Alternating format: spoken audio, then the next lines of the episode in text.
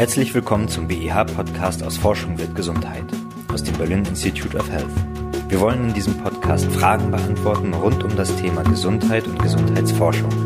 Mein Name ist Ole Kamm. Heute bin ich im Virchow-Klinikum der Charité in der Klinik für Pädiatrie mit Schwerpunkt Onkologie und Hämatologie.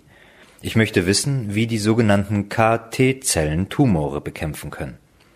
Beantworten kann mir diese Frage Dr. Annette Künkele. Sie ist Ärztin und Forscherin hier an der Klinik für Pädiatrie. Frau Künkele, äh, Sie beschäftigen sich ja mit dem sogenannten Retinoblastom.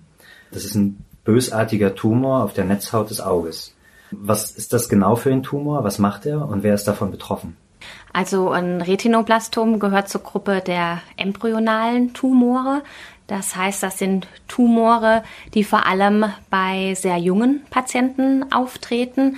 Die gehen von den sogenannten Plasten aus, also von den Vorläuferzellen, und die sind eben vor allem noch präsent bei sehr jungen Patienten. Deshalb Retino Plastom, ne, haben Sie zum einen die Retina, den Bezug zum Auge und Plastom, weil es eben ähm, aus den sogenannten Plasten entsteht.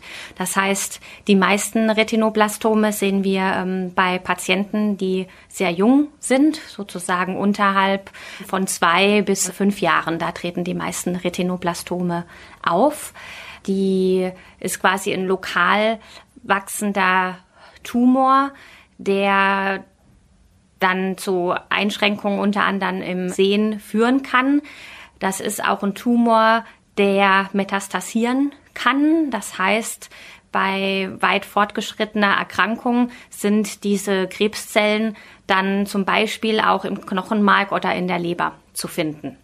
Und wie viele Tumore gibt es verschiedene therapeutische Ansätze. Man kann zum einen einfach in Anführungszeichen nur den Tumor entfernen, was leider oftmals mit einem Verlust des Auges einhergeht. Man kann den Tumor, gerade wenn man den Verdacht hat, dass er schon metastasiert hat, mit Chemotherapie behandeln oder wenn er wirklich schon weit gestreut hat, sogar auch mit einer autologen oder Stammzelltransplantation. Was passiert bei der Stammzelltransplantation? Was ist das genau? Es gibt quasi zwei große Felder der Stammzelltransplantation. Das eine ist die autologe Stammzelltransplantation, das andere die allogene Stammzelltransplantation. Und der Unterschied besteht darin, von wem die neuen Zellen kommen. Also bei einer Stammzelltransplantation beseitigen sie sozusagen die Stammzellen im Patient, die im Knochenmark sitzen und für die Blutbildung verantwortlich sind, also rote und weiße Blutkörperchen, die ähm, sozusagen entfernen sie und ersetzen sie mit neuen. Und diese neuen können zum einen vom Patient selbst sein. Der Vorteil dabei ist, dass man hochdosierte Chemotherapie geben kann, von dem man weiß, dass das normale Knochenmark sich nicht erholen würde. Das heißt, die Erholung des Knochenmarks, das ist eigentlich das, was uns in der Menge an Chemotherapie unter anderem einschränkt. Das heißt, bei einer autologen Transplantation kann ich eine sogenannte Hochdosis-Chemotherapie geben. So viel Chemotherapie, wohl wissen, dass sich der Patient davon nicht erholen wird, das Knochenmark des Patient. Und dann quasi gebe ich dem Patient einfach seine eigenen Stammzellen wieder, die ich vorher sozusagen gesammelt und in Sicherheit weggefroren hatte. Und dem gegenüber steht diese allogene Stammzelltransplantation. Da kommen die Stammzellen sozusagen von einem fremden Spender. Das hat den Vorteil, dass diese neuen Stammzellen, dieses neue Immunsystem vielleicht irgendwo vorherrschende Krebszellen noch erkennt und beseitigt, wie es zum Beispiel bei den Leukämien der Fall ist. Aber beim Retinoblastom ist es eher eine autologe Stammzelltransplantation. Mhm. Aber das ist auch sehr selten, muss man sagen. Sie sagen, Kinder sind hauptsächlich betroffen, aber kann ich, ich bin 31, kann ich könnte ich das theoretisch auch noch bekommen oder ist das irgendwann ausgeschlossen ab einem gewissen Alter? Das ist extrem selten, dass mhm. Sie noch ein Retinoblastom bekommen. Mhm. Das Interessante am Retinoblastom ist, dass auf Fotos zu erkennen ist. Und zwar, wenn Fotos mit Blitz gemacht werden, dann erscheinen ja normalerweise die Pupillen rot, ne? also mhm. die Vorhandy-Generation erinnert sich noch dran. Und beim Retinoblastom erscheint das nicht rot, sondern tatsächlich weiß. Das nennt sich dann Leukokorie, also Leuko ähm, für weiß. Und wenn man so einen Patient diagnostiziert und guckt dann sozusagen im Familienalbum die mal so ein paar Bilder zurück, dann sieht man das teilweise tatsächlich, diese Leukokurie bei den Patienten, noch bevor die Diagnose gestellt wurde was auch zu großen Aufklärungskampagnen geführt hat. Solche Aufklärungskampagnen über die weiße Pupille sind ja auch Teil der Arbeit der Kinderaugenkrebsstiftung. Die Stiftung hat sie für eine Studie finanziell unterstützt, bei der sie und die Erstautorin Lena Andersch letztendlich einen neuen Therapieansatz erforscht haben. Und dabei spielen die sogenannten KT-Zellen eine zentrale Rolle. Was sind das genau für Zellen und was können die gegen das Retinoblastom, also den Tumor auf der Netzhaut, ausrichten? KT-Zellen, das K steht für Chimera-Antigen-Rezeptor. Und wie der Name sagt, ist das eine Chimäre, also ein Mischwesen. Und dieses Mischwesen besteht hauptsächlich aus zwei Teilen. Das eine ist eine Antikörperdomäne. Das heißt, diese Domäne ist in der Lage, spezifisch Proteine zu erkennen, die zum Beispiel von einem Tumor eben an der Oberfläche präsentiert werden. Und der zweite Teil führt dazu, dass die T-Zelle, die dieses Chimäre-Konstrukt trägt, aktiviert wird.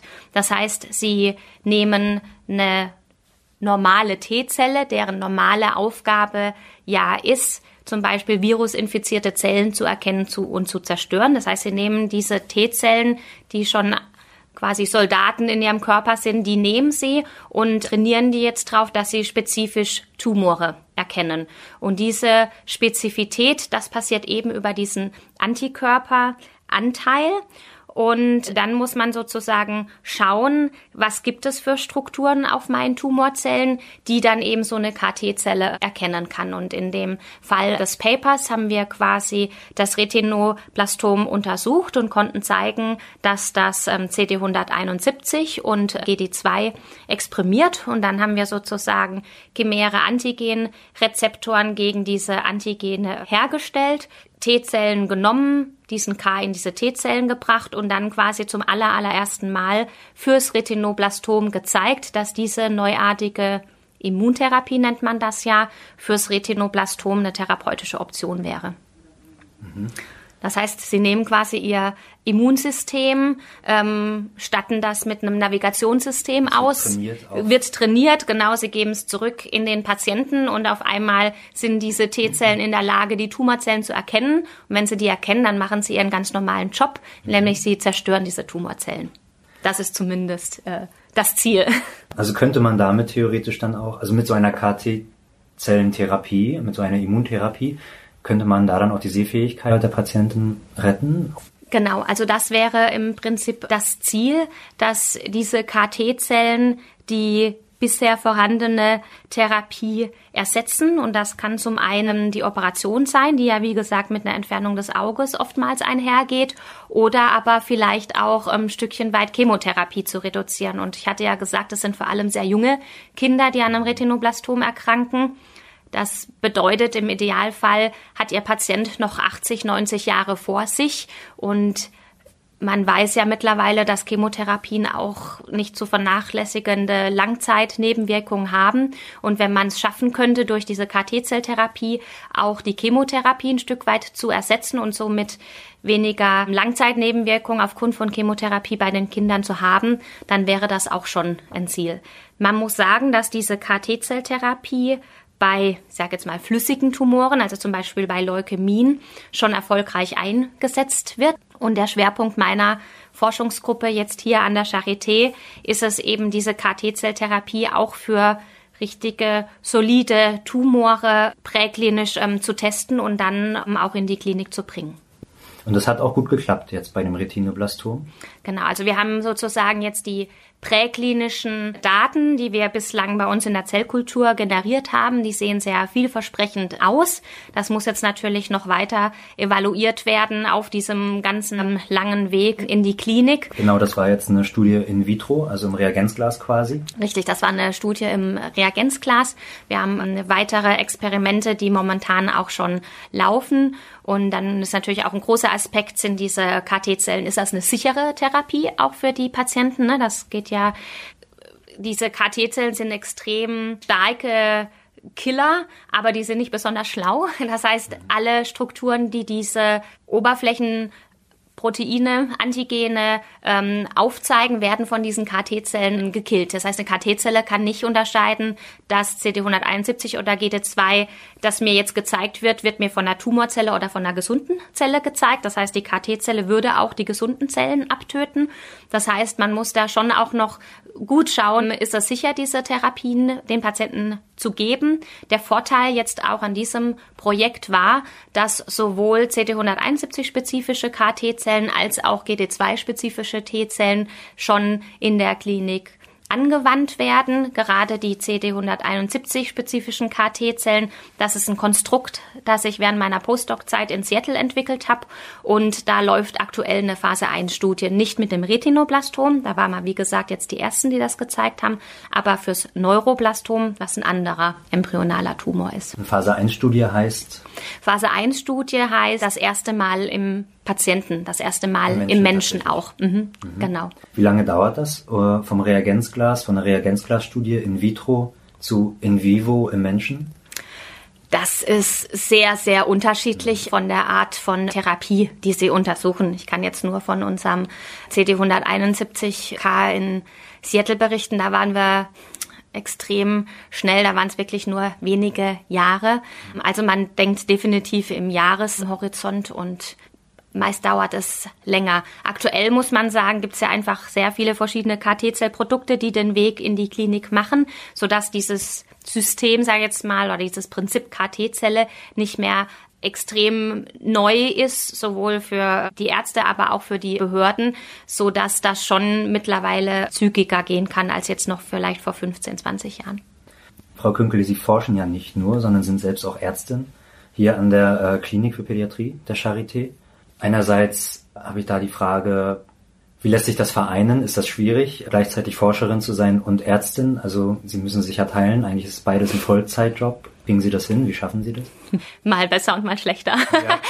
Ja, also das stimmt schon. Das ist schon anspruchsvoll. Man muss sagen, dass ich das Glück hatte.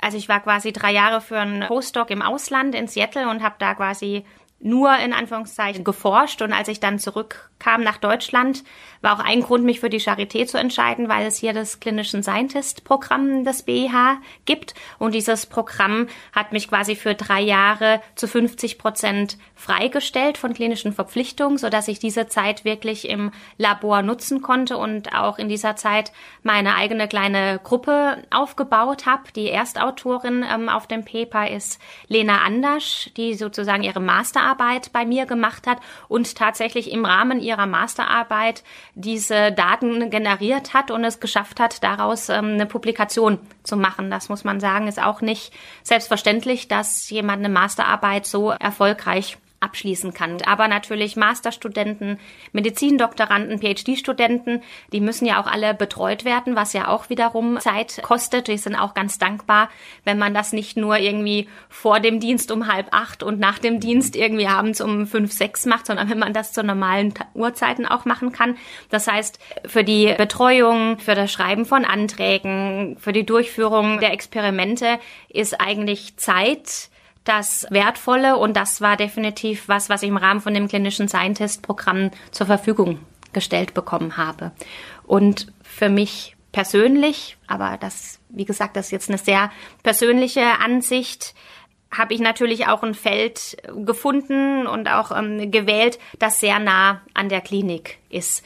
Also Wäre ich jetzt ein exzellenter Grundlagenforscher? Wahrscheinlich nicht. Dafür habe ich dann wahrscheinlich auch die falsche Ausbildung. Aber gerade jetzt in diesem Bereich zelluläre Therapien, die ich ja auch selber hier in der Kinderklinik anwende, passt das, denke ich, schon ganz gut. Also das für mich die Lösung ist ein Stückchen weit, dass das, was man in der Klinik macht und in der Forschung macht, dass das eine große Überlappung miteinander macht, so dass beide Bereiche voneinander profitieren, wenn man sich sozusagen damit auseinandersetzt und, und auch fortbildet. Aber wie gesagt, ich gehe nicht jeden Tag nach Hause und denke, uh, das habe ich heute super miteinander kombiniert, sondern es gibt Tage, da klappt es äh, besser und dann gibt es Tage, da klappt es schlechter. Und wenn dann mal wieder irgendein Paper abgelehnt wird, dann sind das definitiv die Tage, wo es eher wieder schlechter klappt. Also dann zum Abschluss, Frau Künkele, was sind dann Ihre aktuellen Forschungsprojekte in Ihrer AG?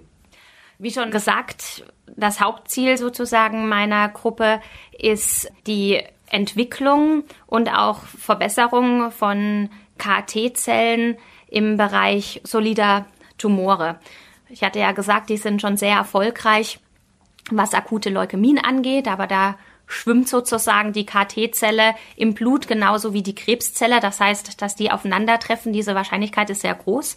Und wenn Sie jetzt an so einen soliden Tumor denken, der zum Beispiel im Bereich des Auges sitzt, dann müssen ja die T-Zellen erstmal zum Tumor finden. Die müssen in der Lage sein, das Blutgefäß zu verlassen und auch wirklich auf diese Tumorzellen zu treffen. Dann ist so ein Tumor ein sehr cleverer Feind. Das heißt, der hat verschiedene Mechanismen, vielleicht auch so einer Therapie zu entkommen. Wir haben ja im Paper auch gezeigt, dass so ein Tumor zum Beispiel in der Lage ist, diese Antigene, die die KT-Zelle erkennt, herunter ähm, zu regulieren. So, das ist ein Mechanismus, den wir weiterhin in meiner Gruppe untersuchen und dann eben auch brauchen die KT-Zellen vielleicht Unterstützung im Sinne von einer Kombination mit anderen Therapieformen.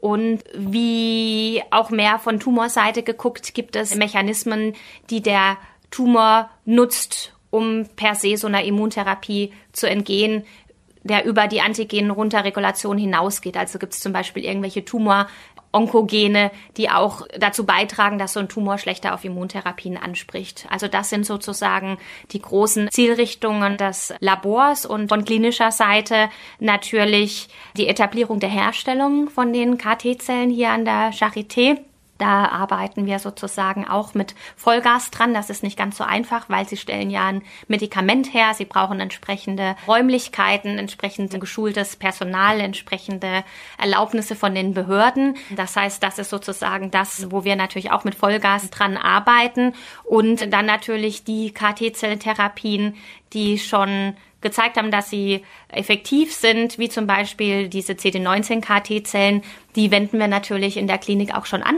für Leukämie-Patienten. Das ist sozusagen mein Steckenpferd, was die Klinik angeht. Generell würde ich sagen, ja, einfach die Immuntherapien weiter voranzubringen und dafür zu sorgen, dass sie letztendlich auch für solide Tumore so erfolgreich sind, wie sie es bei Leukämien sind bislang. Mhm.